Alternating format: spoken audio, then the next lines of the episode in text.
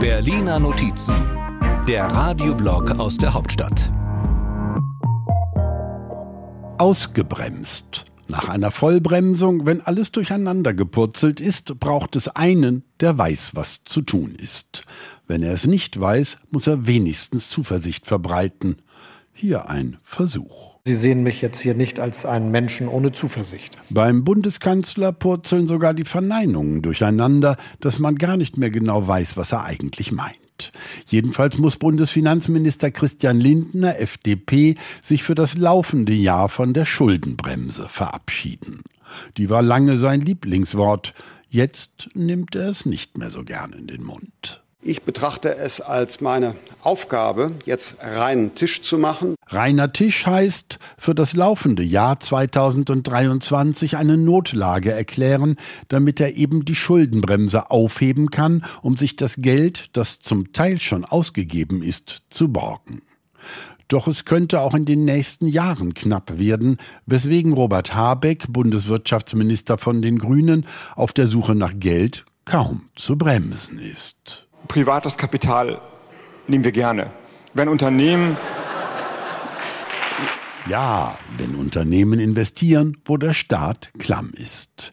Verursacher der Vollbremsung durch das Bundesverfassungsgericht ist dabei irgendwie auch die Union, die geklagt hatte. Nur überblickten die Leute um Friedrich Merz das Ausmaß der Bremsspur wohl nicht so ganz. Freunde, das ist keine Entscheidung, die nur für diese Wahlperiode und nur für diese Regierung gilt. Die gilt auch für uns. Jetzt in den Ländern, später vielleicht auch mal wieder im Bund. Während die Regierungskoalition nach Sparpotenzialen im Haushalt sucht, am liebsten bei den Ministerien der anderen Ampelparteien. Genau in dieser Debatte würde Kevin Kühnert, Generalsekretär der SPD, gern die Notbremse ziehen. Deswegen würde ich vorschlagen, dass die Koalitionäre das Ganze intern miteinander besprechen. Denn wenn wir uns jetzt einfach nur gegenseitig öffentlich unsere Parteiprogramme vorlesen, dann werden wir, oh Wunder, feststellen, dass die nicht eins zu eins zueinander passen. Wie es jetzt genau weitergeht, wer wen ausbremst und warum, das ist verzwickt. Oder Baden-Württembergs Gesundheitsminister Manne Lucha von den Grünen das durchschaut wirklich niemand. Da muss man sechs Semester studiert haben. Ich weiß nur nicht, was man studiert haben muss. Gut, Lucha spricht ja von der Krankenhausreform, aber wir wollen nicht kleinlich sein. So wie Bundesarbeitsminister Hubertus Heil SPD beim Bürgergeld, über das in letzter Zeit gesagt wird, es sei zu hoch und bremse die Menschen, eine Stelle anzunehmen. Er winkt ab.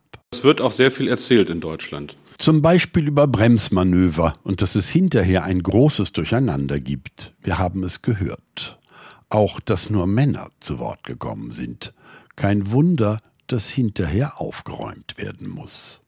Vielleicht ja nächste Woche. Die Berliner Notizen. Immer sonntags hier bei MDR aktuell. Und immer auch als Podcast. Überall da, wo es Podcasts gibt.